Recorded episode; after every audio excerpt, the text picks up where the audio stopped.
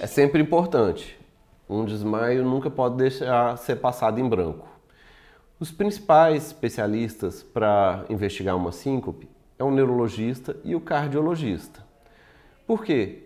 As, são as principais é, estruturas do corpo que estão relacionadas com o baixo fluxo e o desmaio.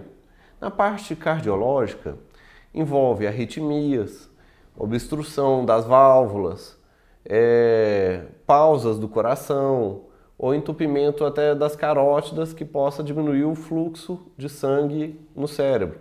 Ou também síndrome do roubo da subclávia, que quando muda o sentido do fluxo, diminui o fluxo de sangue no cérebro da parte posterior e a pessoa desmaia. São várias doenças relacionadas à parte vascular. Da parte neurológica, é importante até mesmo para fazer diagnóstico diferencial se é síncope ou se é crise convulsiva. Porque alguns desmaios podem ser também crises convulsivas. E existem causas neurológicas para as síncopes também, apesar de ser a menor parte das síncopes serem de causas neurológicas, também é importante a investigação neurológica, fazer uma ressonância, fazer um eletroencefalograma em cada caso para ver se tem alguma outra doença que justifica o desmaio da pessoa e o diagnóstico diferencial.